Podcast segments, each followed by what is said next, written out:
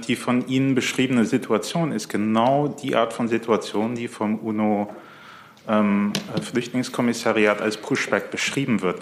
Mich würde erstens interessieren, inwiefern Sie zu dem Schluss kommen, dass das kein Pushback war. Und zweitens, ähm, wir hatten zu ähm, dem Thema Pushbacks äh, und Beobachtung durch die Bundespolizei ja schon am ähm, Anfang August immer wieder gefragt. Und letzten Monat hat Ihr Kollege auch äh, weiterhin behauptet, es hätte keine solche Beobachtung gegeben. Äh, wie kann es denn sein, dass äh, zwei Monate nach diesem Vorfall im BMI bzw. in der Pressestelle dazu noch keine Informationen angekommen sind, sondern erst jetzt? Ähm, ja, also zunächst ist mir erstmal wichtig zu sagen, dass ich äh, nicht weiß, wie Sie zu der Einschätzung kommen, dass es sich hierbei um einen äh, illegalen Pushback gehandelt hat, weil wir kennen ja nur den Bericht der Bundespolizei. Ja. Einen guten Montagnachmittag wünsche ich. Herzlich willkommen in der Bundespressekonferenz zur Regierungspressekonferenz. Seit Beginn der Pandemie erlauben wir ja, dass auch diese Veranstaltung übertragen wird. Deswegen ein paar Worte zu uns. Dies ist eine Veranstaltung der Bundespressekonferenz. In dieser regierungsunabhängigen Organisation organisieren sich Journalistinnen und Journalisten, die über Bundestag und Bundespolitik berichten. Wir vom Vorstand gewährleisten, dass die Mitglieder der Bundespressekonferenz sowie des Vereins der Auslandspresse hier ihre Fragen stellen können. Wir freuen uns, dass unsere Gäste auch heute wieder unsere Gäste sind. Ich darf begrüßen Regierungssprecher Steffen Seibert sowie die Sprecherinnen und Sprecher der Ministerien. Phoenix unterstützt uns dankenswerterweise mit der Gebärdensprachdolmetschung. Die ist aber auch nur über Phoenix zu sehen. Wir freuen uns, wenn Sie auch am Platz die Maske tragen und wir freuen uns auch bei Fragen, dass Sie die Maske auflassen. Die Spielregeln hier sind relativ einfach. Eine Frage, eine Nachfrage, gegebenenfalls zwei Fragen. Und wir versuchen immer in so einer Stunde durchzukommen. Auch das ist pandemiebedingt. Dann Herr Seibert, bitte. Schönen guten Tag, meine Damen und Herren. Ich möchte auch heute etwas zu den Ereignissen in Belarus sagen. Trotz Minustemperaturen, trotz Massenfestnahmen haben ja auch gestern dort wieder Tausende von Menschen friedlich und furchtlos für ihre demokratischen Rechte demonstriert. Doch Herr Lukaschenko und seine Helfer setzen äh, ihren genauso zynischen wie brachialen Kampf gegen Demokratie, gegen Freiheit, gegen diese freiheitlich und friedlich demonstrierenden Menschen fort. Sie ignorieren die legitimen Forderungen der von der Breite des Volkes getragenen Demokratiebewegung. Sie haben auch in den letzten Monaten und leider bis heute nicht begreifen wollen, dass sie die Stimmen so vieler Belarusinnen und Belarussen äh, nicht zum Schweigen bringen und dass sie das Streben nach Freiheit nicht niederknüppeln können. Wir bekräftigen daher nachdrücklich unsere Forderungen. Demokratische Freiheiten müssen gewährleistet werden. Repression und Polizeigewalt müssen ein Ende finden und vor allem Herr Lukaschenko und sein Apparat müssen in einen konstruktiven und offenen Dialog zu fairen und freien Neuwahlen eintreten. Hey Leute, hier sind Thilo und Tyler. Jung und Naiv gibt es ja nur durch eure Unterstützung. Hier gibt es keine Werbung, außer für uns selbst. Das sagst du jetzt auch schon ein paar Jahre, ne? Ja. Aber man muss ja mal wieder darauf halt, hinweisen. Ne? Stimmt halt. Ne? Und ihr könnt uns per Banküberweisung unterstützen oder PayPal. Und wie ihr das alles machen könnt, findet ihr in der Podcast-Beschreibung. Und jetzt geht's weiter. Dazu? Bitte schön. Herr Seibert Reitschuster, eine Frage zu Belarus, wobei ich glaube, die richtet sich eher ans Auswärtige Amt. Und zwar geht es darum, bei den Demonstrationen werden ja die Hygieneregeln weitgehend nicht eingehalten. Gibt es Erkenntnisse, ob das zu Covid-19-Erkrankungen führt, wie hoch die Raten dort sind, die Belegungen in den Krankenhäusern? Danke. Solche Erkenntnisse müssten Sie bei den belarussischen Stellen erfragen. Wir können die naturgemäß nicht haben. Das größte Problem dieser Demonstrationen ist aber die Art und Weise, wie der Staat und der staatliche Unterdrückungsapparat auf sie reagieren. Das sind die Bilder, die wir jedes Mal sehen nach den Wochenenden von Menschen, die niedergeknüppelt werden, die in Kleintransportern verschleppt werden mit einem ungewissen Schicksal. Das halten wir für das größte Problem dieser Demonstrationen. Also Und weil das so ist, wenn ich das noch anfügen darf, ähm, und die Unterstützung der Bundesregierung, die Herr Seibert ja gerade und die Haltung dargelegt hat, wird Außenminister Maas am Mittwoch beim Minsk-Forum ein Grußwort sprechen. Das wird er gemeinsam mit dem polnischen Außenminister Rau und der belarussischen Präsidentschaftskandidatin und Oppositionsführerin Svetlana Tichanowskaja virtuell tun. Das Minsk-Forum wurde 1997 ins Leben gerufen und dieses Jahr ist das Minsk-Forum kein Treffen wie in den anderen Jahren, denn es ist klar, so wie Herr Seibert gerade gesagt hat, dass sich die Situation in Belarus in den letzten Wochen und Monaten eben grundlegend verändert hat. Aber das wird eine ähm, Veranstaltung sein, in der man auch mit der Zivilgesellschaft ähm, diskutieren können wird, wie es in Belarus einen Ausweg aus der Krise gibt. Sie hatten eine Nachfrage? Genau, also bei der Abwägung Freiheit, Demokratie, Gesundheit, Leben ist das in Belarus so, dass Sie zum Vorteil von äh, Freiheit und Demokratie abwägen. Verstehe ich das richtig?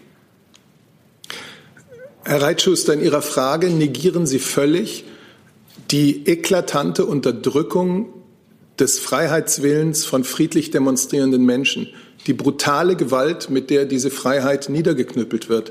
Darüber sollten wir sprechen. Auch wir möchten natürlich, dass Belarus möglichst gut durch die Pandemie kommt und dass es dort möglichst wenige äh, Infektionen gibt. Die Zahl nach den Infektionen, also die, die konkrete Infektionszahl, können Sie allerdings nicht bei der Bundesregierung erfragen, sondern die müssten Sie bei belarussischen Stellen erfragen.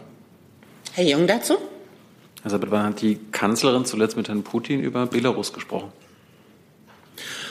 Das kann ich Ihnen aus dem Kopf nicht sagen. Und äh, wenn, wir zu einem, wenn wir dazu etwas herausgegeben haben, dann werden die Kollegen ähm, mir das sicherlich noch sagen. Danke.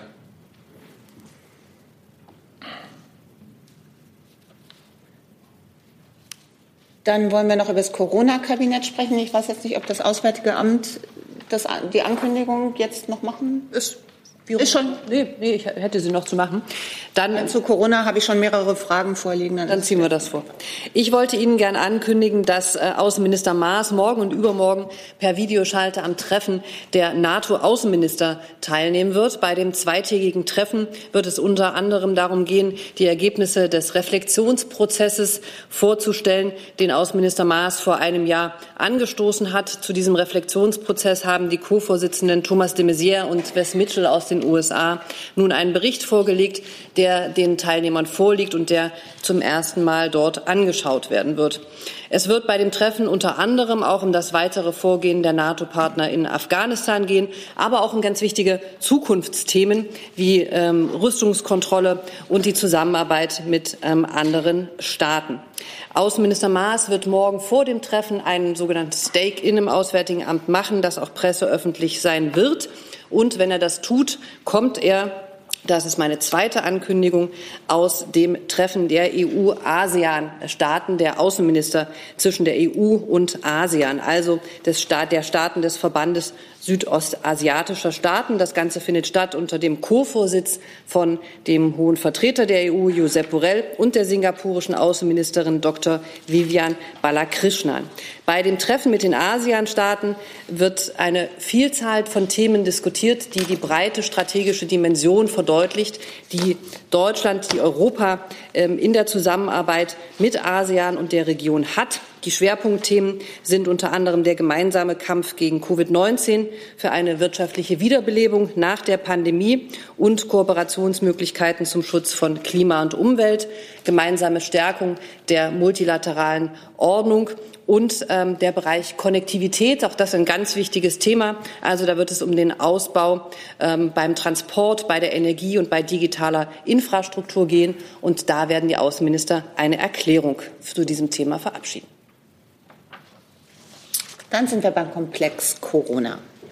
Ja, ähm, ich würde Ihnen einen kurzen Abriss über die heutigen Beratungen des sogenannten Corona-Kabinetts geben. Zunächst wurde wie üblich über die aktuelle Infektionslage berichtet. Wir alle kennen die Zahlen. Die Infektionszahlen liegen nach wie vor auf einem sehr hohen und auch auf einem deutlich zu hohen Niveau. Es ist gelungen, das exponentielle Wachstum ähm, zu stoppen. Wir sind jetzt, je nachdem, welches Bild Sie bevorzugen, in einer Seitwärtsbewegung auf ganz Deutschland bezogen oder wir verfahren, verharren auf einem Plateau. Land für Land gibt es doch erhebliche Unterschiede. Starken Anstiegen in einzelnen Bundesländern stehen deutliche und erfreuliche Abwärtsbewegungen in anderen Bundesländern gegenüber. Es ist also kein einheitliches Bild. Ähm, der Mittelwert sagt wenig aus.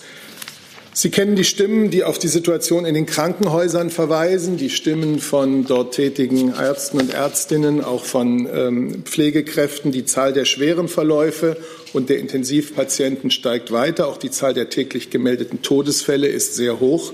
Vor diesem Hintergrund ist es richtig, dass die Eindämmungsmaßnahmen fortgeführt und zum Teil auch noch einmal verschärft wurden in der letzten Begegnung und Beratung von Bund und Ländern. Unser gemeinsames Ziel ist es weiterhin, die Anzahl der Neuinfektionen deutlich zu senken. Das Ziel bleibt 50 äh, eine Inzidenz von 50, also 50 Fälle über sieben Tage auf 100.000 Einwohner. Nur so können wir wirklich die Überlastung der äh, Gesundheitsämter und der Krankenhäuser verhindern. Wir haben es gemeinsam in der Hand, das Infektionsgeschehen einzudämmen und auch wieder unter Kontrolle zu bringen. Wir wissen, diese Wintermonate werden nicht leicht, aber wir wissen auch, dass es sich lohnt, sich an die Regeln zu halten, dass wir gemeinsam die Infektionszahlen drücken können. Wir kennen die Instrumente, die da wirksam sind, und wir haben das ja im Februar gemeinsam eindrucksvoll auch zusammen erlebt. Anders als im Frühjahr wissen wir heute deutlich mehr über das Virus, über die Möglichkeiten, sich zu schützen, über Symptome und Behandlungswege im Fall einer Erkrankung und auch die Ergebnisse aus der Impfstoffforschung sind ermutigend.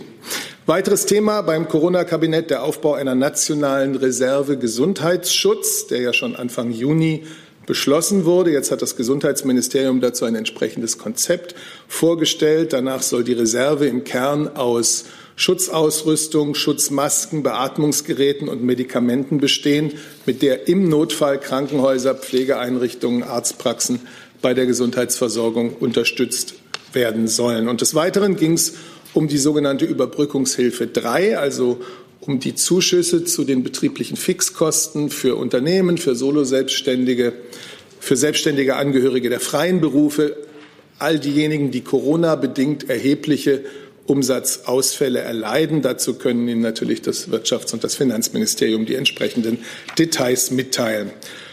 Ja, soweit das Corona-Kabinett heute. Dann starten wir mit Fragen. Herrn Rinke, bitte. Ja, Herr Seibert, ich hätte ganz gerne noch mal ganz generell gefragt beim Thema Corona. Herr Söder hat ja gestern gesagt, dass es vor Weihnachten die, gleich die nächste Bund-Länder-Runde geben muss, ähm, die auch höchstwahrscheinlich weitere Verschärfungen beschließen muss. Da hätte ich äh, ganz gerne gewusst, wie äh, die Bundeskanzlerin das sieht. Setzt auch sie darauf, dass vor Weihnachten neue Schritte beschlossen werden? Und ähm, was halten Sie von der Ankündigung einiger Ministerpräsidenten über Weihnachten, die Hotels aufzumachen für Verwandtenbesuche? Also zunächst einmal zu der ähm, Beratung von Bund und Ländern am Mittwoch. Wir haben ja hier schon am Freitag darüber gesprochen. Am Mittwoch ist das die reguläre Konferenz der Kanzlerin mit den Ministerpräsidenten, der reguläre Dezembertermin.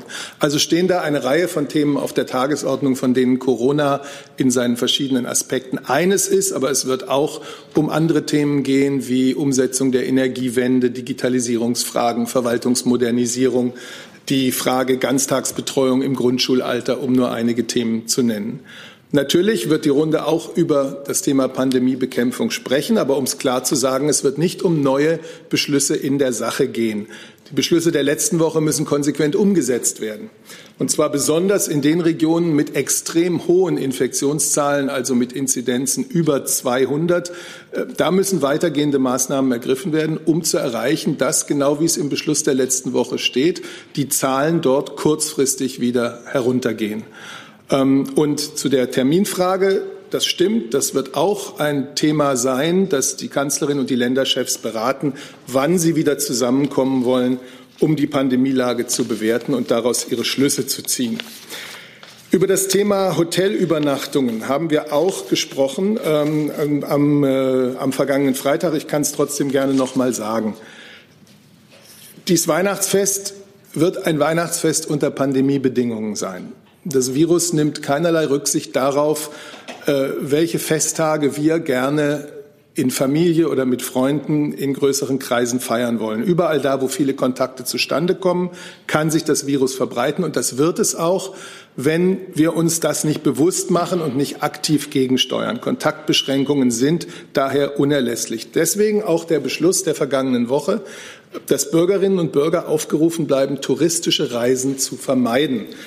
Und da touristische Reisen von familiär bedingten Reisen nun einmal schwer abzugrenzen sind, haben Bund und Länder bei ihrem Beschluss vergangene Woche genau eine solche private Nutzung von Hotels eben nicht in ihren Beschluss aufgenommen. Das ist nicht Teil des Beschlusses der vergangenen Woche wegen der äh, fehlenden Abgrenzbarkeit. Eine Online-Frage und zwar von Christoph Reichmuth für CH Media bzw. Salzburger Nachrichten. Wird Kanzlerin Merkel das persönliche Gespräch mit der Schweizer Bundespräsidentin oder mit dem österreichischen Bundeskanzler suchen und oder um ein europaweites Skifahrverbot bis Anfang Januar durchzusetzen? Und sollte, sollten die Schweiz und Österreich die Skigebiete dennoch öffnen? Mit welchen Maßnahmen könnten Bundesbürger von Skireisen abgehalten werden? Reisewarnungen oder Grenzkontrollen verschärfen? Die Frage geht auch ans Auswärtige Amt. Ja, es ist äh, Teil des Beschlusses von Bund und Ländern in der vergangenen Woche, dass wir äh, Europa, in Europa darauf hinarbeiten wollen, äh, mit der Kraft der Überzeugung, dass äh, es sinnvoll ist, nicht die nationalen Kontaktbeschränkungen, die nationalen äh, Regeln, die keinen Tourismus zulassen, jetzt auszuhebeln durch einen zu frühen Wiederbeginn der Skisaison. Ähm, und darauf werden wir europäisch hinarbeiten. Da gibt es eine Vielzahl von Kontakten. Äh, wenn es über Gespräche der Bundeskanzlerin zu berichten gibt und wir die öffentlich machen werden, dann werde ich das auch hier tun. Und was die Reisewarnung angeht, orientieren wir uns ja an den Werten und an den Zahlen, die in den jeweiligen Ländern vorliegen. Das ist ja seit Monaten, seit Beginn der Pandemie so. Und das ist auch für Österreich und für die Schweiz der Fall. Und dort gelten ähm, ganz normal die Bestimmungen über Quarantäne und Einreise und Ausreise, wie sie für alle anderen Länder auch gelten. Zur Frage der Grenzkontrollen könnte sicher das BMI etwas sagen. Ja, Grenzkontrollen sind derzeit nicht in Planung. Herr Rinke, ich nehme Sie gerne wieder mit auf die Liste. Frau Buschow. Äh, ich hätte sogar zwei Themen, aber ich mache erstmal das eine, würde mich dann gerne noch mal auf die Liste nehmen. Es ist eine Nachfrage ans Bundesgesundheitsministerium. Der Gesundheitsminister hat vorhin sich zur nationalen Strategie geäußert und da auch gesagt, diese Verteilung der FFP2-Masken für Risikogruppen wird sich wahrscheinlich eine Weile ziehen. Heißt das aber auch, dass jetzt, dass jetzt die Details klar sind? Also für wie viel werden die abgegeben und ab wann? Können Sie vielleicht noch ein bisschen was dazu sagen? Ja, Sie wissen vielleicht, dass wir ähm, äh, an einer Rechtsverordnung äh, arbeiten. Dort werden Details zum Umfang äh, und auch zur Frage der Erstattungsfähigkeit dann äh, äh, geklärt werden.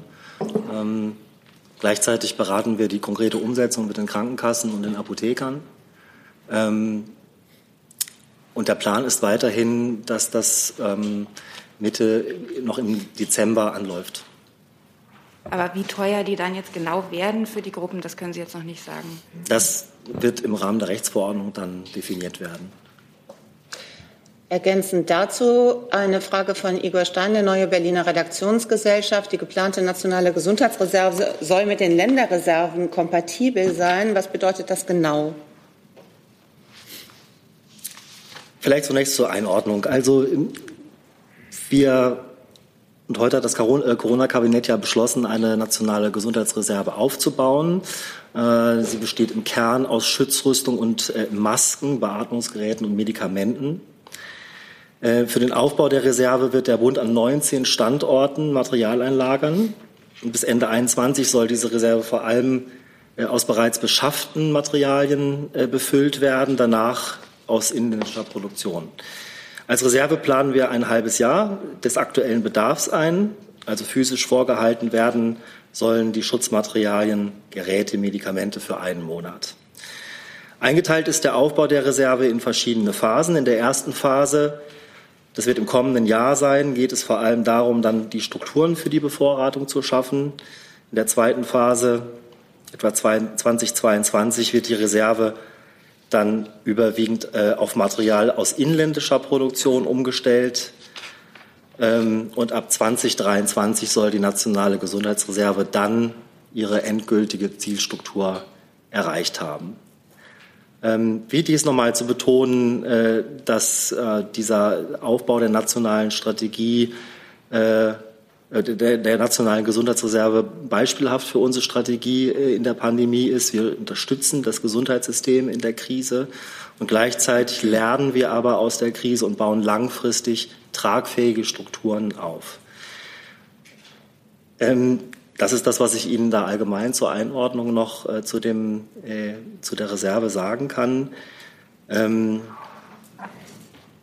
und es wird jetzt, das hatte ich ja beschrieben, im Rahmen der, äh, der Konzeption, äh, der, der auch der, der institutionellen äh, Zuständigkeiten, die dort im Rahmen dieser Strategie definiert werden, der Bedarfsanalyse, der Versorgungsanalyse, das sind alles Dinge, die noch äh, im Detail geklärt werden, wird natürlich dann auch sozusagen die Frage geklärt werden müssen, inwieweit das äh, sozusagen auch äh, kompatibel ist zu den Pandemieplänen der Länder und den Bevorratungen, die auf der Ebene stattfinden.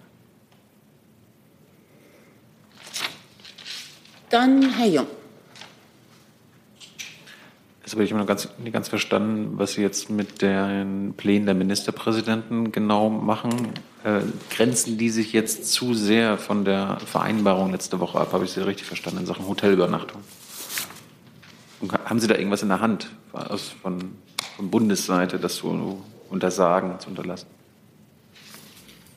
Ich habe Ihnen aus der Sicht der Bundesregierung dargelegt, dass und warum eine solche Ausnahme bei der Nutzung von Hotels in der letzten Woche nicht Teil der gemeinsamen Beschlüsse war.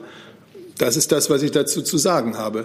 Es ist ja so, dass die äh, Beschlüsse von Bund und Ländern in aller Regel durch Verordnungen der Länder dann umgesetzt werden und daraus ergeben sich dann im einen oder anderen Fall eben auch äh, Abweichungen.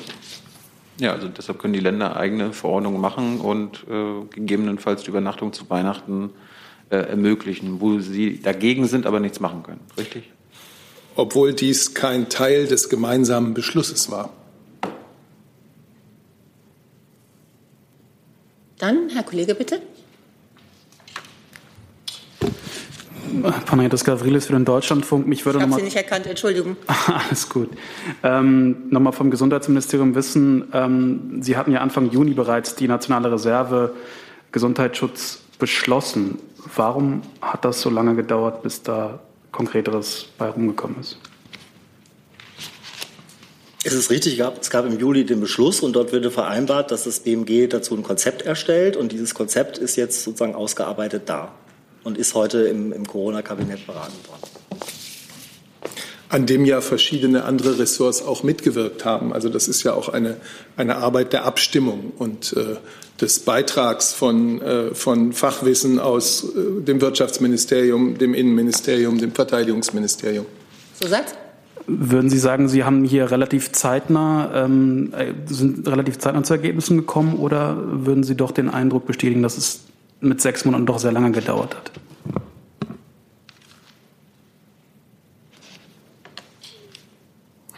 Also ich kann das vielleicht noch mal äh, kurz, kurz einordnen. Wir haben ja auf der einen Seite, das habe ich ja versucht gerade zu beschreiben, zwei Dimensionen der Ganzen. Das eine ist äh, die aktuelle Bewältigung äh, der, der Pandemie. Da, da, spielt auch die Frage der Beschaffung, der Bereitstellung von Schutzmaterial und ähnliches, also sozusagen für die, für die aktuelle Situation.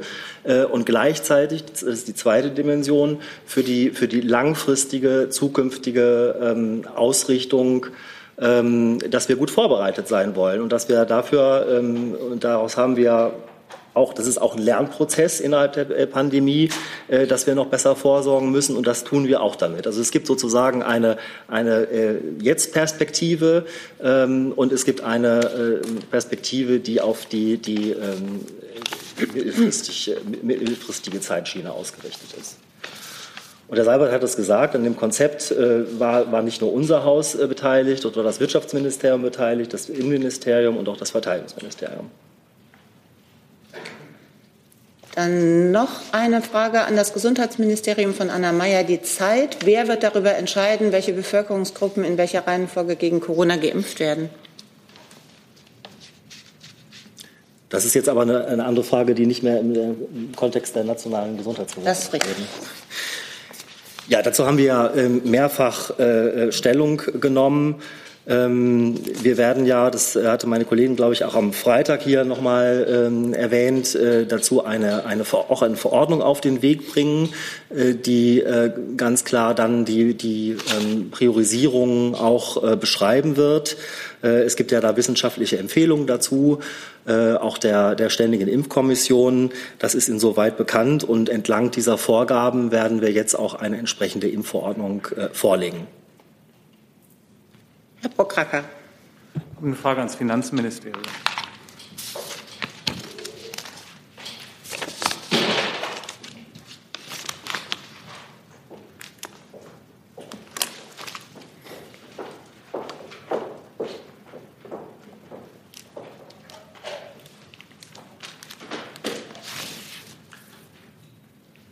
Ist ein bisschen eine Mischung aus äh, Lernfrage und Einschätzungsfrage. Ähm, in den Haushalten 2020 und 2021.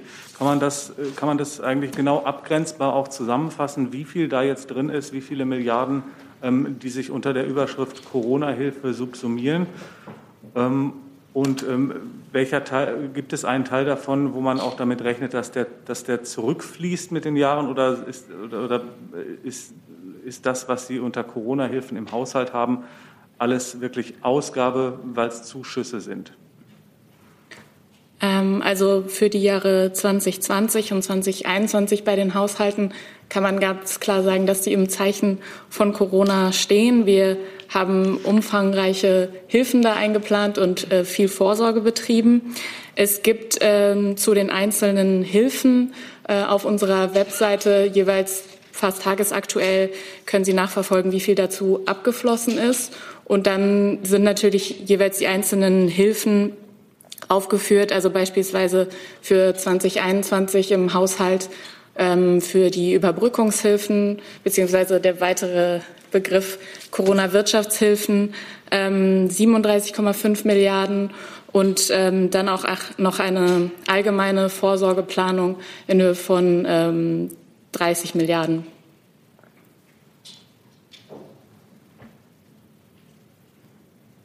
Herr Kollege dazu? Jo, Alfred Schmidt, Eide Hörfunk. Ich hätte eine Frage ans BMF und vielleicht auch an Herrn Seibert.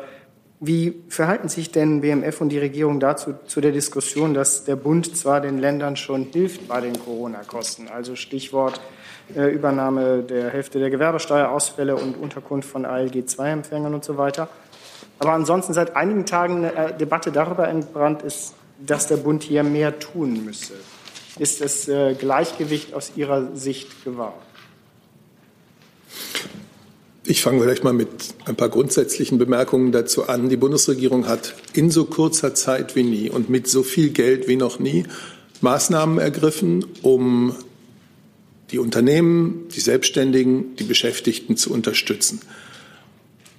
Auch die Länder, auch die Kommunen sind durch ihre Maßnahmen in der Corona-Pandemie sehr gefordert, sehr finanziell gefordert.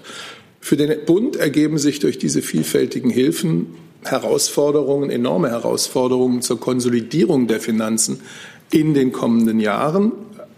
Eines ist klar, alle Ebenen haben eine große Verantwortung ähm, in dieser außergewöhnlichen Lage. Bund, Länder, Kommunen müssen gut und konstruktiv zusammenarbeiten, um die Pandemie und ihre Folgen bestmöglich zu meistern. Und sie müssen sicher immer wieder auf der Strecke, die eben noch vor uns liegt in dieser Pandemie, äh, auch über die Aufteilung bestimmter Kosten reden. Dann Herr Gavrilis nochmal ins Finanzministerium. Äh, ja, durchaus. Ähm, und zwar zu dem FAZ-Bericht zum Stichwort Homeoffice-Pauschale. Da wollte ich fragen, ob Sie das mh, hm, zuerst erstmal bestätigen können, dass die Pläne soweit sind. Und zweitens, wie konkret wird es aussehen? Wird es sich diese, diese 5 Euro pro Tag, wird die an die Pauschale für Werbungskosten mit dran gerechnet? Und die Frage ist, zu wann wollen Sie diese Homeoffice-Pauschale denn überhaupt einführen? Genau, das möchte auch Igor Steinle von der neuen Berliner Redaktionsgesellschaft wissen. Wie schnell kann eine Anerkennung des Homeoffice technisch in den Finanzämtern umgesetzt werden? Also ich kann erst mal ganz grundsätzlich sagen, dass es für die Bundesregierung ähm, so ist, dass äh, gerade die Leistungen der Arbeitnehmerinnen und Arbeitnehmer und vor allem auch der Eltern im Homeoffice in der Corona-Zeit eine besondere Unterstützung verdienen. Äh, wir befürworten daher eine Homeoffice-Pauschale, dass die aufgenommen wird in das Jahressteuergesetz 2020. Der Minister hat sich gerade auch in einer Pressekonferenz dazu geäußert und hat gesagt, dass es eine gute Hilfe ist für die Arbeitnehmerinnen und Arbeitnehmer ähm, und dass das auch keine große fiskalische Herausforderung ist. Ich kann sagen, dass die Gespräche im parlamentarischen Verfahren dazu gerade laufen. Dann machen wir weiter mit Herrn Reitschuster. Ja, zwei Fragen. Die erste Frage an Herrn. Ach so, Entschuldigung. Gibt es weitere Fragen an das Finanzministerium? Äh, verzeihen Sie mir. Weitere Fragen ans Finanzministerium, Herr Rinke? Ja, ich hätte angesichts der Kritik, äh, die es gibt an den äh, Corona-Hilfen, das ist eigentlich eine Frage, die ans Finanz- und Wirtschaftsministerium geht, ganz gerne gewusst, ob es bei Ihnen schon Planungen gibt für Hilfen ab Januar, ob man die statt an den Umsatz an andere Kriterien knüpft und wenn ja, an welche? Also zunächst einmal ist es ja so, dass wir jetzt die außerordentlichen Wirtschaftshilfen für die Monate November und Dezember, also für Dezember verlängert worden sind.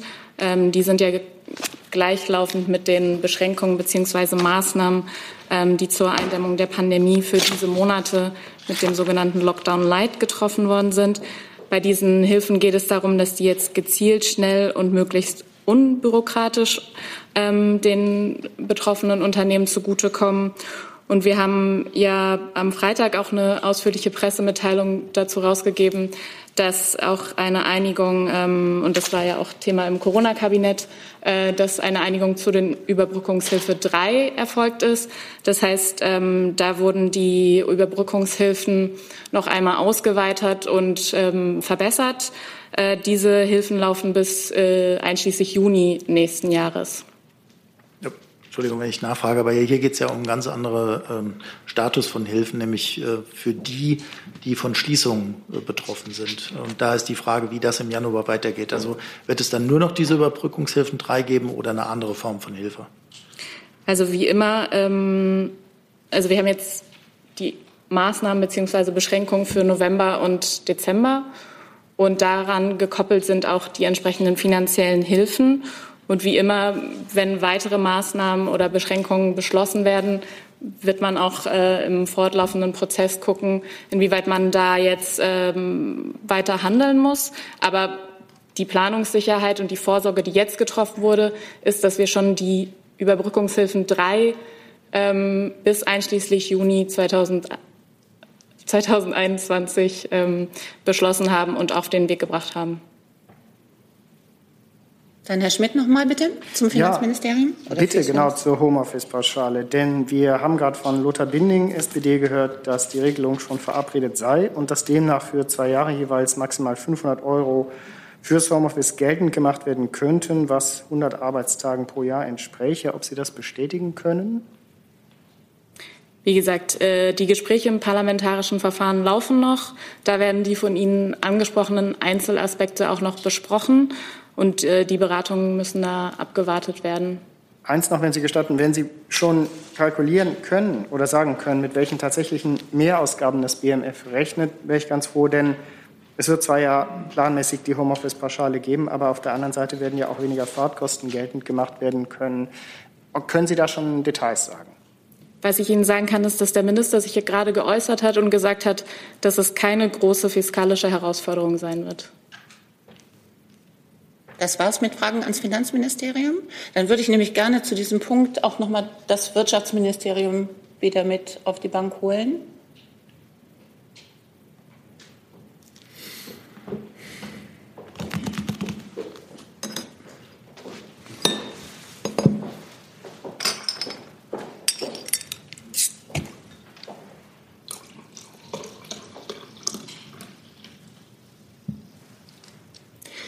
Denn Klaus Brotbeck vom ZDF möchte wissen, wie ist der aktuelle Stand der Anträge auf Novemberhilfe? Wie viel wurde ausgezahlt? Wann ist mit Auszahlung zu rechnen? Und viele Betriebe klagen über die langsame Abwicklung. Haben Sie dafür Verständnis? Ja, vielen Dank. Zunächst möchte ich darauf hinweisen, dass die Novemberhilfen ja in der letzten Woche beantragt, seit der letzten Woche beantragt werden könnten, und zwar exakt so, wie wir das auch ähm, angedacht hatten und geplant hatten, nämlich Antragstellung ab 25.11. und seit dem 27.11. fließen auch die, die ersten Zahlungen. Wir hatten ähm, die ersten Zahlen vom Freitag. Das ist auch noch ähm, der Stand, den wir den wir aktuell haben. Ich kann die Zahlen vom Freitag noch mal nennen und schaue dann noch mal, ob ich aktuellere habe. Am Freitag waren 27.887 Anträge auf Novemberhilfe über die Plattform Überbrückungshilfe-unternehmen.de eingegangen, also rund 30.000 Anträge. Und die Abschlagszahlungen, die dann veranlasst wurden seit Freitag, hatte ich ja gesagt, seit Freitag gibt es die Abschlagszahlung, hatten ein Volumen von knapp 18 Millionen. Und zum heutigen Tage sind es schon sehr viel mehr Anträge geworden. Also das Interesse daran ähm, ist sehr hoch. Die Anträge heute ähm, haben eine Sekunde. Heute sind es schon in den Gesamtanträgen rund 54.000 Anträge auf Novemberhilfe, die gestellt wurden. Das sind die aktuellsten Zahlen, die ich aktuell habe. Über die Zahl der Abschlagszahlung habe ich aktuell keine aktuelleren Zahlen, aber da heißt es nur, dass der Großteil auch eine Abschlagszahlung beantragt hat von den 54.000 über 54.000 gestellten Anträgen. Aber Sie sehen, das Interesse da seit der vergangenen Woche ist sehr hoch. Dann Herr Reitschuster, bitte. Ja, zwei Fragen. Die erste Frage an Herrn äh, Seibert. Äh, Sie haben heute gesagt und auch das letzte Mal, dass der Anstieg der Corona-Zahlen exponentiell war. Ich habe nun Mathematiker befragt, ob den Professor Homburg, die sagen, der sei Sigmoid. Sigmoid ist S-förmig. Wenn Sie das vielleicht ausführen könnten, worauf Sie sich berufen bei dem Exponentiellen. Und eine Frage an Herrn Ewald. Laut den Daten des Intensivregisters, den offiziellen, ist die Zahl der Intensivbetten seit September, der also der gesamtverfügbaren, nicht der belegten, der gesamtverfügbaren Intensivbetten um 3.167 gesunken. Wenn Sie vielleicht erklären könnten, wie es zu diesem Bettenschwund in den Intensivstationen kam. Danke. Ich werde der Bundespressekonferenz gerne noch mal äh, die Zahlen und die Grafiken des extrem steilen Anstiegs der Infektionszahlen äh, in den Monaten September und Oktober zur Verfügung stellen, und dann können Sie daraus Ihre eigenen Schlüsse ziehen.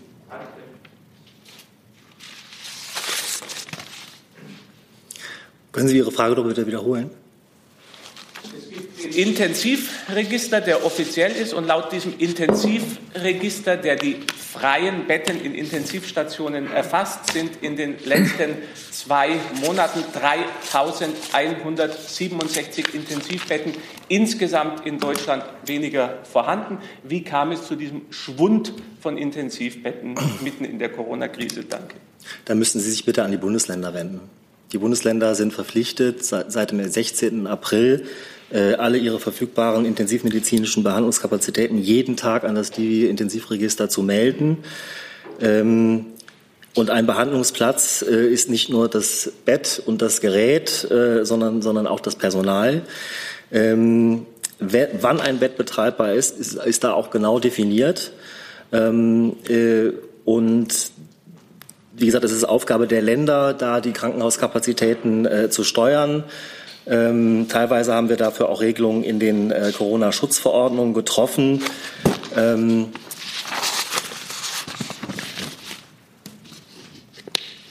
und wichtig ist aus unserer Sicht, ähm, dass die Freihaltung von Kapazitäten für potenzielle Covid-Patientinnen und Patienten nicht zu einer Unterversorgung anderer Patienten führt.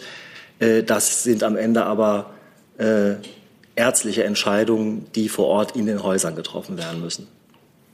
Ich empfehle, Entschuldigung, Entschuldigung, ich empfehle in dem Zusammenhang auch die Aussagen des Verbands der Intensivmediziner und die Aussagen zum Beispiel der Charité und anderer Universitätskliniken, gerade in der vergangenen oder vorvergangenen Woche in einer gemeinsamen Presseerklärung über die aus ihrer Sicht besorgniserregend angespannte Situation in den Intensivstationen.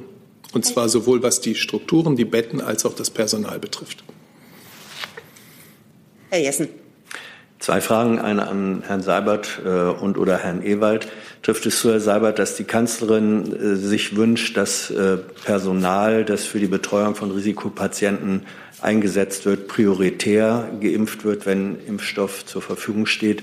Und würde sich das vertragen mit den Empfehlungen der Ethikkommission, Herr Ewald? Und die zweite Frage an Herrn Ewald.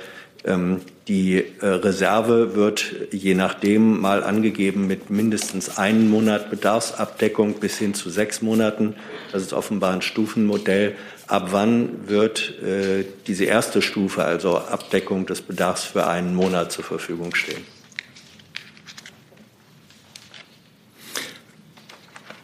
Die, zu der Frage der Impfprioritäten. Es gibt ja dieses Positionspapier, Sie kennen es vielleicht, der Ständigen Impfkommission der Leopoldina des Deutschen Ethikrats äh, unter dem Titel Wie soll der Zugang zu einem Covid-19-Impfstoff geregelt werden? darin wird eingehend Stellung zu Fragen der Rahmenbedingungen sowohl ethisch wie auch rechtlich genommen, unter denen dann eine Priorisierung erfolgen würde.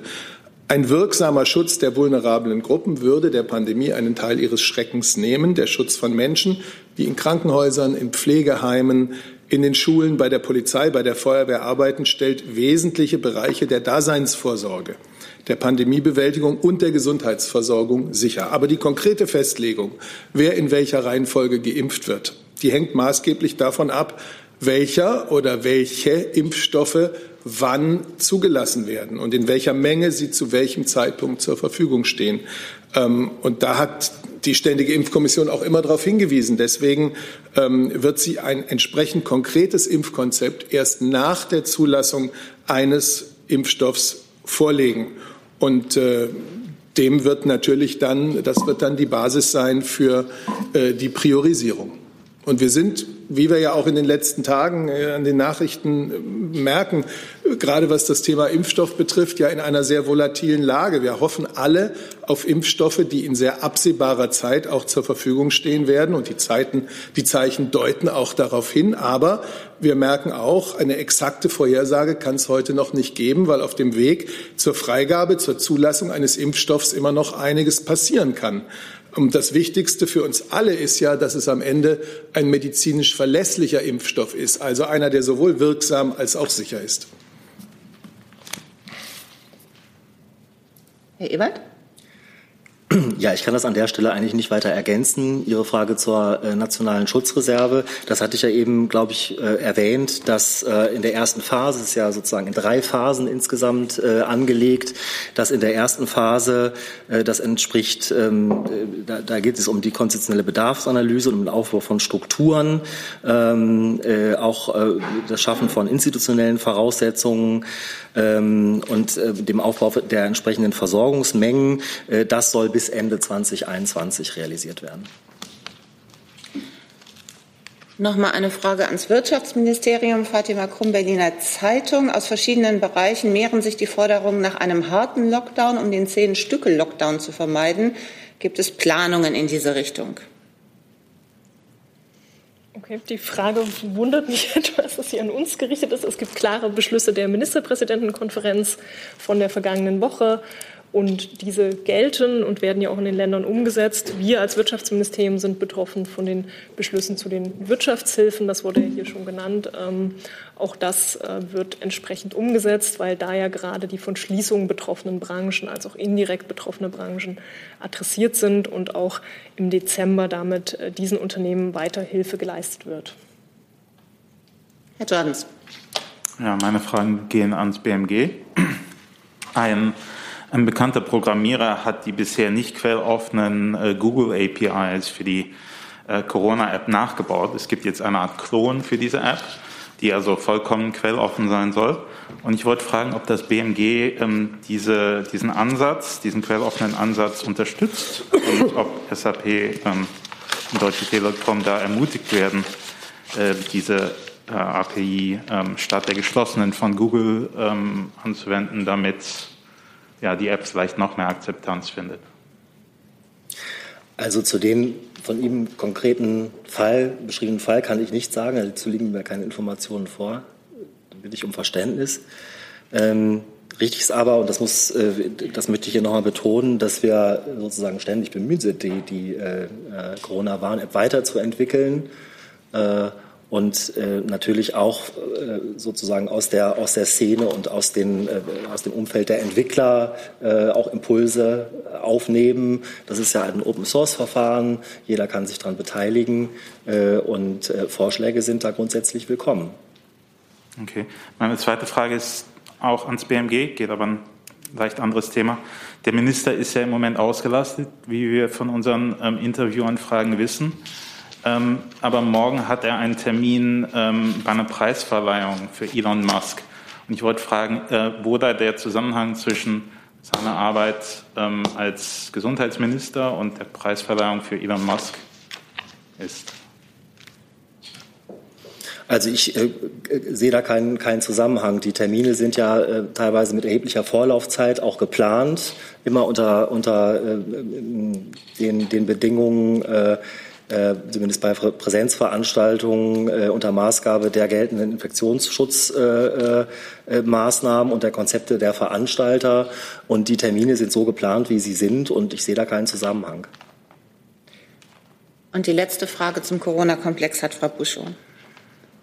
Ja, nochmal auch Corona, aber nochmal ein Themenwechsel. Es gab aus der katholischen Kirche vor wenigen Tagen den Vorschlag, einen Gedenktag für die Opfer der Corona-Pandemie einzurichten, einmalig oder sogar wiederkehrend. Dazu würde mich einfach die Haltung der Bundesregierung ähm, ähm interessieren, Herr Seibert. Gibt es da Überlegungen oder haben Sie darüber schon mal gesprochen?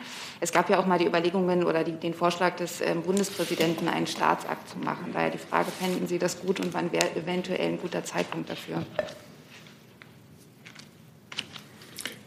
Ich denke, das ist wert, dass man darüber redet und miteinander berät. Dann Herr Taufik Nia mit einem neuen Thema. Frau Adebar, zwei Fragen zum Thema Iran. Ähm, einmal, es geht um den Terroranschlag gegen den iranischen Atomphysiker Fakhrizadeh am Freitag. Der iranische Außenminister hat Deutschland scharf kritisiert, dass es diesen Terroranschlag nicht kritisiert hat und auch nicht verurteilt hat ähm, und gesagt, dass Deutschland mit zweierlei äh, Maß misst, wenn es äh, um Terroranschläge gegen den Iran geht. Da hatte ich eine Reaktion dazu. Und eine zweite Frage. Es soll am 16. Dezember ein Treffen der JCPOE in Wien geben. Was wird der Hauptfokus dieser Gespräche sein? Also zu Ihrer ersten Frage, das haben wir schon am Wochenende auch gesagt dass wir natürlich über diesen Anschlag sehr beunruhigt sind und dass die Tötung von Herrn Fakhrizadeh das Potenzial hat, die Lage in der Region erneut und gefährlich zuzuspitzen. Und gerade jetzt, ähm, wie Sie wissen, wenige Wochen vor Amtsantritt der neuen US-Regierung, muss es aus unserer Sicht doch darum gehen, Ruhe zu bewahren und auch den Spielraum für neue Verhandlungen und für Gespräche zu erhalten. Unser Ziel ist es, ja gemeinsam ähm, mit den USA und mit den Parteien des JCPOA den Streit über das iranische Atomprogramm auf dem Verhandlungswege zu lösen. Und deswegen ist es wichtig, dass jede Eskalation und jede weitere Eskalation nun verhindert wird und sich alle Seiten in Zurückhaltung üben. Ich kann auch noch mal sagen, dass wir grundsätzlich jede Aktion, die zu einer Zuspitzung in der Lage führt, verurteilen und auch unsere grundsätzliche Haltung zu ähm, gezielten Tötungen ist bekannt. Als solche lehnen wir ab als Bundesregierung. Was ähm, Gespräche ähm, am 16. Dezember in Wien in, im Rahmen einer Joint Commission angeht. So kann ich Ihnen sagen, dass es dafür Planungen auf hoher Beamtenebene gibt. Und ich glaube, da ist auch ähm, eine Pressemitteilung des Europäischen Auswärtigen Dienstes gerade erschienen, die auch noch mal sagt, dass es eben darum gehen soll, die Bemühungen um den Erhalt des JCPOA dort zu diskutieren. Nachfrage von Thomas Niels, freier Journalist. Angesichts der EU-Ratspräsidentschaft wird es eine außenpolitische Verurteilung des Mordes aus dem Kreis der EU-Außenminister auf deutsche Initiative hingeben. Wenn ich richtig informiert bin, hat sich ja für die EU und dahinter steht natürlich auch Deutschland schon der hohe Vertreter Josep Borrell geäußert. Ich habe es jetzt nicht mit im Wort. Ich weiß nicht, Herr Seibert, haben Sie es mit? Ähm, ich glaube, das ist das, was ich hier habe, ja. Iran's statement by the spokesperson on the killing of a government official in Absat um, am 28.11. in Brüssel. Das können Sie ja sicherlich nachlesen, als EU-Statement herausgegeben. Herr Jung dazu? Frau aber weil Sie gerade meinten, dass Sie solche Tötungen generell verurteilen, das jetzt aber nicht konkret auf diesen Fall des iranischen Kernphysikers bezogen haben. Ich habe Sie richtig verstanden, dass die Bundesregierung diese Ermordung des iranischen Kernphysikers verurteilt. Wir haben als Bundesregierung im Moment keine eigenen Erkenntnisse zu diesem Hergang dieser Tat. Grundsätzlich lehnen wir gezielte Tötungen ab. Was brauchen Sie denn für Erkenntnisse noch, um sowas zu verurteilen? Was fehlt da? Also, ich habe Ihnen gesagt, dass wir über diesen Anschlag sehr beunruhigt sind, dass wir gezielte Tötungen ablehnen und dass wir ähm, auch grundsätzlich jede Aktion ablehnen, die zu einer Zuspitzung in der Lage führt. Nichtsdestotrotz ist es ja so, dass wir über den Hergang dieses ähm, Attentats im Moment keine eigenen Erkenntnisse haben. Und auch das muss man im Moment eben konstatieren. Herr Jessen noch dazu? Hat sich erledigt. Hat sich erledigt. Dann Herr Kollege, bitte. So, die Frage richtet sich auch an das Außenministerium. Sauer ist mein Name, das iranische Fernsehen. Teile meiner Frage sind schon behandelt worden, aber es geht jetzt äh, darum, äh, dass äh, der Sprecher des Außenbeauftragten der EU mit deutlichen Worten äh, dieses Attentat verurteilt hat als Straftat. Wie steht die Bundesregierung dazu? Ich glaube, ich habe ausführlich darauf geantwortet, wie die Bundesregierung zu diesem Fall steht. Die EU-Erklärung steht natürlich für sich, die ist im Namen der EU erfolgt und auch das ist das, was die EU dazu sagt. Nachfrage. Nachfrage, ja bitte. Äh, das Außenministerium hat ja äh, praktisch äh, zur Besonnenheit aufgerufen, Handlungen, die eine Eskalation nach sich ziehen. Aber dieser Attentat ist ja in einer besonderen Form geschehen. Äh, wie äußert sich das Bundesaußenministerium zu so einem Attentat, wenn ein Regierungsmitglied da äh, Ziel dieses äh, Verbrechens ist? So wie ich das bisher in meinen Antworten getan habe.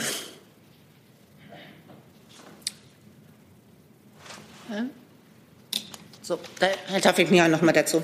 Frau Leber, noch mal ganz kurz. Glauben Sie, dass dieses Attentat die Nukleargespräche mit dem Iran erschweren wird? Das wird man sehen. Es ist natürlich so, dass ähm, die Lage dadurch eskaliert ist und dass wir ja keine weitere Eskalation in der Lage brauchen. Und deswegen rufen wir alle Seiten zur Zusammenarbeit und äh, zur Besonnenheit auf. Und jetzt muss man eben sehen, welche Spielräume es für Gespräche und für den Dialog in den nächsten Wochen gibt.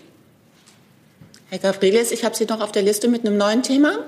Gut, dann machen wir da weiter. Äh, die Frage geht ans BMI zum Thema Frontex und Pushbacks. Ähm, das hatten wir am Freitag ja schon. Ähm, es geht ganz konkret um den Fall ähm, des 10. August, wo äh, die Bundespolizei mit dem Schiff Uckermark wohl indirekt da involviert war. Und zwar wollte ich von Ihnen wissen, die Besatzung hat ähm, dort ein überfülltes Schlauchboot vorgefunden. Die erste Frage ist, warum hat die Bundespolizei diese Menschen nicht gerettet? Und die zweite anschließende Frage, was für Konsequenzen ziehen Sie daraus, wenn offensichtlich die Bundespolizei indirekt ähm, hier an illegalen Pushbacks beteiligt war? Ähm, Gibt es Möglichkeiten, dass Sie sich zurückziehen aus dieser Mission? Vielleicht können Sie dazu mehr sagen. Danke. Also die Bundespolizei war nicht an illegalen Pushbacks beteiligt. Äh, der Sachverhalt, von dem Sie sprechen, am 10. August äh, vor der Insel Samos, äh, ist bekannt.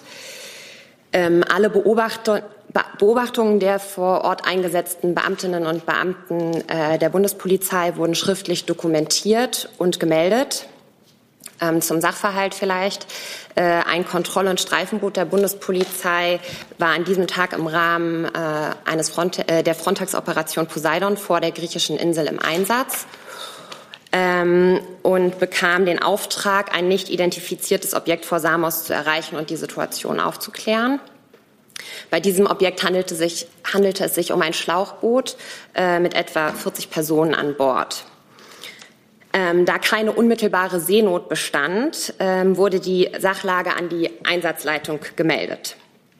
In Folge wurde das Einsatzboot äh, der Bundespolizei durch äh, die griechische Küstenwache abgelö abgelöst und kehrte auftragsgemäß wieder an den Hafen zurück. Ähm, das im Einsatz, Einsatz befindliche Boot der griechischen Küstenwache kehrte wenig später ebenfalls in den Hafen zurück. Das Schlauchboot und die ca. 40 Personen konnten nicht festgestellt werden. Für die Bootsbesatzung der Bundespolizei konnte sich nicht aufklären lassen, welche Einsatzmaßnahmen vor Ort getroffen wurden. Sie bat die Einsatzleitung um Aufklärung ähm, und meldete den Vorfall schriftlich an Frontex. Herr Jordans dazu? Äh, Frau Wick, ähm, die von Ihnen beschriebene Situation ist genau die Art von Situation, die vom UNO ähm, Flüchtlingskommissariat als Pushback beschrieben wird. Mich würde erstens interessieren, inwiefern Sie zu dem Schluss kommen, dass das kein Pushback war. Und zweitens, ähm, wir hatten zu ähm, dem Thema Pushbacks äh, und Beobachtungen durch die Bundespolizei ja schon am ähm, Anfang August immer wieder gefragt. Und letzten Monat hat Ihr Kollege auch äh, weiterhin behauptet, es hätte keine solche Beobachtung gegeben. Äh, wie kann es denn sein, dass äh, zwei Monate nach diesem Vorfall im BMI bzw. in der Pressestelle dazu noch keine Informationen angekommen sind, sondern erst jetzt? Ähm, ja, also zunächst ist mir erstmal wichtig zu sagen, dass ich äh, nicht weiß, wie Sie zu der Einschätzung kommen, dass es sich hierbei um einen äh, illegalen Pushback gehandelt hat, weil wir kennen ja nur den Bericht der Bundespolizei. Ja, und die Bundespolizei hat auftragsgemäß ja den Ort verlassen des Geschehens. Und das, was sie an Beobachtungen getätigt haben, genau so wie ich es gerade vorgetragen habe, gemeldet. So, das wäre erstmal wichtig. Und durch Anwälte prüfen lassen? Oder weshalb kommen Sie zu dem Schluss, dass das kein Pushback war? Naja, der Sachverhalt ist ja durch die Bundespolizei aufgenommen worden, aber die, war, die, sind ja, die haben ja den Einsatzort verlassen. Und was dann passiert ist vor Ort, können die Bundespolizisten vom Hafen ja nicht bewerten oder beurteilen, sondern einfach die Beobachtungen, die sie gemacht haben, auf vorschriftsgemäße Art und Weise eben den zuständigen äh, Behörden melden. Und das hat die Bundespolizei getan. Herr Jessen? Zum einen, äh, warum sind 40 Menschen in einem Schlauchboot auf hoher See keine Situation von Seenot? Äh, das wurde in der Vergangenheit, glaube ich, bislang anders gesehen. Ähm, und zum Zweiten, auch nach Ihrer Darstellung ist es doch so, dass die Bundespolizei es der griechischen Seite ermöglicht hat, diesen Pushback durchzuführen. Denn dass das Schlauchboot abgedrängt wurde, dass es dann von türkischer Küstenwache übernommen wurde, daran besteht ja, äh, glaube ich, kein Zweifel. Warum sagt Entschuldigung? Ja. Warum also, wenn die Bundespolizei eine Maßnahme ermöglicht, mit ermöglicht, warum sagen Sie dann, sie sei nicht beteiligt gewesen? Also Ihre Frage unterstellt ja jetzt, dass die Bundespolizei weiß, was passiert ist, nachdem sie in den Hafen zurückgekehrt ist. Das weiß, das weiß die Bundespolizei auch nicht. Dann Herr Jung noch mal dazu. Entschuldigung, Herr Jessen hat ja auch gerade die Frage gestellt, wie Sie darauf kommen, äh, ein überfülltes Schlauchboot mit 40 Menschen, mit, äh, mit Kindern und Frauen als nicht in Seenot zu bezeichnen also wann ein Schiff in Seenot äh, ist und wann nicht, dass äh, diese Einschätzung überlasse ich den zuständigen äh, handelnden Behörden. Gibt das kann ich rückblickend nicht bewerten, ob sich ein Schiff in Seenot befunden Sie hat oder nicht. Erkennt das BMI das internationale Seerecht an? Dort ist das klar geregelt und da ist klar, dass 40 Menschen auf dem Schlauchboot in Seenot sind. Erkennen Sie das Seerecht an? Also die selbstverständlich erkennt das BMI das Seerecht an, aber die Vorschrift, von der Sie sprechen, dass äh, das so normiert ist, dass 40 Menschen äh, auf einem Boot in Seenot sind automatisch, die Vorschrift kenne ich nicht. Dann Herr Gavrilis noch mal dazu. Ja, danke, weil die zweite Frage von mir war nicht äh, wirklich beantwortet worden. Ich hatte nach den Konsequenzen gefragt, weil wenn wir davon ausgehen, die griechischen Behörden haben ja Pushbacks mehrmals in der Vergangenheit ähm, durchgeführt. Das ist auch durch Frontex-Beamte, zum Beispiel vom 19.04. auch dokumentiert. Ähm, also wenn wir jetzt, wenn Sie jetzt davon ausgehen, dass das wieder, sich wiederholen könnte, würden Sie genauso handeln oder würde die Bundespolizei, wenn sie ein Boot wieder aufgreift, anders sich verhalten? Also zunächst ist natürlich erstmal der komplette Sachverhalt vollumfänglich aufzuklären. Das ist ja noch nicht, das hat ja noch nicht stattgefunden. Wir haben den Bericht der Bundespolizei, ähm, aber mehr eben nicht. Dann Herr Schmidt noch mal mit einem neuen Thema. Ja, mir geht es um die Bundespolizei und die Einschätzung aus dem BMI und möglicherweise aus dem BMJV dazu, ob aus Ihrer Sicht die Eckpunkte dafür ausreichen. Also Stichwort Quellen-TKÜ, ob dies aus Ihrer Sicht äh, nur bei Verdacht auf etwa Menschenhandel, Schleuserkriminalität reicht, Messenger-Dienste zu überwachen oder das grundsätzlich für alle Straftaten im Bereich der Bundespolizei möglich werden sollte. Sie jetzt erst oder? Das können Sie unter sich ausmachen. Mir ist das. Entschuldigung, ich war von dem Wechsel so ein bisschen abgelenkt. Können Sie die Frage an mich noch mal wiederholen? Sicher. Es geht um die Einschätzung Ihrer beiden Ministerien, ob die Eckpunkte des neuen Bundespolizeigesetzes aus Ihrer Sicht ausreichend sind als Grundlage für einen neuen Bundespolizeigesetzentwurf. Also konkreter, ob die Überwachungsbefugnisse etwa Quellen TKÜ reichen, ob es reicht, Messenger-Dienste zu überwachen bei Verdacht auf Dinge wie Menschenhandel, Schleuserkriminalität oder ob dies grundsätzlich bei allen Straftaten im Bereich der Bundespolizei möglich sein sollte? Ja, also die Gespräche laufen derzeit dazu. Insofern kann ich den Ergebnis nicht vorgreifen. Äh, dem kann, kann ich nichts hinzufügen. Wenn denn mit der Novelle äh, Erweiterung der Befugnisse und Ausweitung der Einsatzbereiche geplant sind, gibt es dann noch eine klare und transparente Abgrenzung zu den Befugnissen des BKA und auch zu den Landespolizeibehörden? Also wie soll da die Rollenverteilung künftig aussehen? Ja, wie bereits gesagt, die Gespräche dazu laufen, sodass ich Ergebnisse nicht vorgreifen kann. Dann Herr Taufik Nia noch mal mit einem neuen Thema, bitte. Frau Adewa, eine Frage zum Konflikt zwischen Saudi-Arabien und Katar. Der US-Sicherheitsberater Jared Kushner plant, in die Region zu reisen, um in diesem Streit zu vermitteln. Wie sieht die Bundesregierung diesen Vermittlungsversuch? Wie, wie bitte? Wie sieht die Bundesregierung? Wie sieht die Bundesregierung diesen Vermittlungsversuch? Also mir war über das konkrete Ziel der Reise von Herrn Kuschner das jetzt nicht so bekannt. Also Sie, da müssten Sie auch Herrn Kuschner fragen, ob das das konkrete Ziel ist. Aus unserer Sicht ist es natürlich so, dass der Streit auch um Katar und der die Region ja mittlerweile, ich glaube, seit knapp zwei Jahren belastet, ähm, dass das eine Sache ist, die im Rahmen des Golfkooperationsrates und in der guten Kooperation aller arabischen Staaten geklärt und beigelegt werden sollte. Jede Vermittlungsbemühung, die dazu beiträgt, diesen ähm, Streit auch äh, oder diese, diese festgefahrene Situation ist es mittlerweile ja zu entschärfen und dort wieder Gespräche und Austausch in Gang zu bringen, ist grundsätzlich gut. Ähm, insofern muss man aber natürlich abwarten, was ähm, Herr Kuschner dort für Gespräche führt und welchen Output sie sozusagen haben werden. Dann Herr Reitschuster. Ja, eine Frage zu den Aussagen von Frau Fietz letzten Mittwoch. 1,15 äh, Milliarden Euro für den Kampf gegen Rechtsextremismus und äh, Rassismus.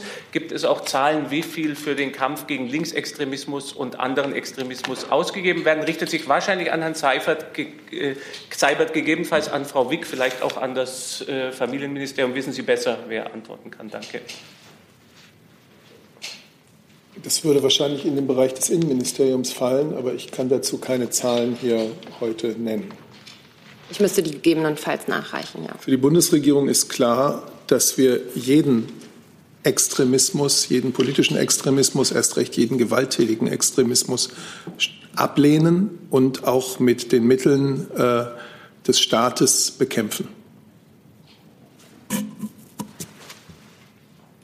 Dann Herr Jung noch mal mit einem neuen Thema. Ich habe eine Frage, Herr Seibert, vielleicht Frau Adebar, ähm, zum Urteil des Bundesverwaltungsgerichts in Leipzig zum Thema Rammstein. Da wurde geurteilt, dass die Bundesregierung den USA nicht untersagen muss, die Airbase Rammstein für ihre weltweiten Drohnenmorde zu nutzen. Ähm, begrüßt die Bundesregierung das Urteil? Äh, finden Sie das schade, dass Sie das jetzt nicht tun müssen? Und planen Sie vielleicht, das trotzdem zu tun? Und eine Lernfrage an Frau Adebar.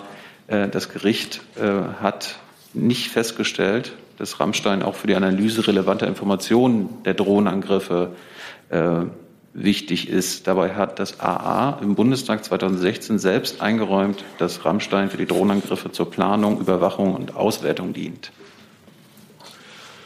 Ja, das Urteil gibt wichtige Hinweise, wichtige Orientierungen bezüglich der Schutzpflichten, die der Bundesregierung obliegen hinsichtlich der Nutzung von Militärstützpunkten durch Partnerstaaten im konkreten Fall der USA. Und es bestätigt die Rechtsauffassung der Bundesregierung und stellt fest, dass die Bundesregierung diesen Schutzpflichten bisher in ausreichendem Maße nachgekommen ist.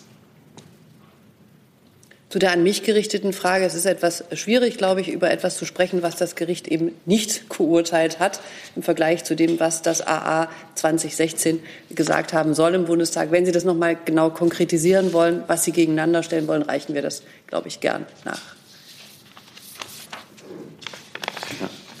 Ja? Das Gericht hat äh, nicht feststellen können, dass in Rammstein auch eine Analyse relevanter Informationen der Drohnenangriffe vorgenommen wird. Dabei hat das AA 2016 im Bundestag durch die Informationen der Amerikaner, die sie dort aufgeführt haben, selber gesagt, dass Rammstein zur Planung, Überwachung und Auswertung dieser Drohnenangriffe dient. Also hat die Bundesregierung das Gericht angelogen oder äh, gibt es da jetzt einen neuen Kenntnisstand? Herr Jung, ich glaube, es ist ähm, nicht redlich, äh, daraus jetzt konstruieren zu wollen, dass die Bundesregierung das Gericht angelogen habe. Dazu müsste man jetzt den konkreten Zeitraum, auf den sich das Gericht bezieht und die konkrete Urteilspassage kennen und den konkreten Kontext, in dem das Auswärtige Amt etwas gesagt hat und das hier für mich so aus der Kalten mir so zu präsentieren und ich soll es gegeneinander stellen, finde ich nicht ganz redlich. Das Verteidigungsministerium hat die Bundesregierung vor dem äh, Prozess vertreten, auch gemeinsam mit dem Auswärtigen Amt. Wenn Sie es noch mal konkretisieren wollen, reichen wir es gern nach. Hey Leute, Thilo hier. Unsere naive Arbeit in der Bundespressekonferenz und unsere wöchentlichen Interviews, die sind nur möglich, weil ihr uns finanziell unterstützt. Und damit das so bleibt, bitten wir euch, uns entweder per Banküberweisung oder PayPal zu unterstützen. Weitere Infos findet ihr in der Podcast-Beschreibung. Danke dafür. Die letzte Frage, Herr Jessen. Äh, Frau Adebar, hat das Auswärtige Amt oder nach Ihrer Kenntnis ein anderes Ministerium der Bundesregierung jemals aktiv geprüft? ähm, ob die Drohnenangriffe völkerrechtskonform oder widrig sind. Also ich glaube, zu, den, zu der Frage, wie ähm, die Drohnenangriffe zu bewerten sind und zur Nutzung von Rammstein haben wir hier ausführlichst vorgetragen immer wieder. Und diese Aussagen haben sich auch nicht geändert, auch nach dem Urteil. Ja, die Frage war ja ähm, nach der aktiven Prüfung. Das ist ja ein Vorgang eigener Art ob ich sage, ich prüfe jetzt etwas aktiv oder ob ich sage, ich verlasse mich auf das, was äh, von anderer Seite mir gesagt wird. Die Frage ging, haben Sie jemals aktiv selbst geprüft? Wir stehen in einem regelmäßigen, vertrauensvollen Austausch mit den US-Behörden und das gilt auch für rechtliche Fragen, die US-Streitkräfte in Deutschland betreffen. Das haben wir an dieser Stelle schon mehrfach mitgeteilt. Dann nochmal Thema Türkei von OpenTV. Herr Wala Sopoulos, Entschuldigung. Der griechische Außenminister kritisiert Berlin, dass kein Waffenembargo für die Türkei durchgesetzt wurde. Was sagen Sie dazu? Ähm, kein Waffenembargo für die Türkei durchgesetzt ist auch etwas kontextlos. Ja, insofern, äh, falls es gerne schriftlich einreichen will, reichen wir es nach. Dann sage ich Dankeschön für diesen Montagnachmittag.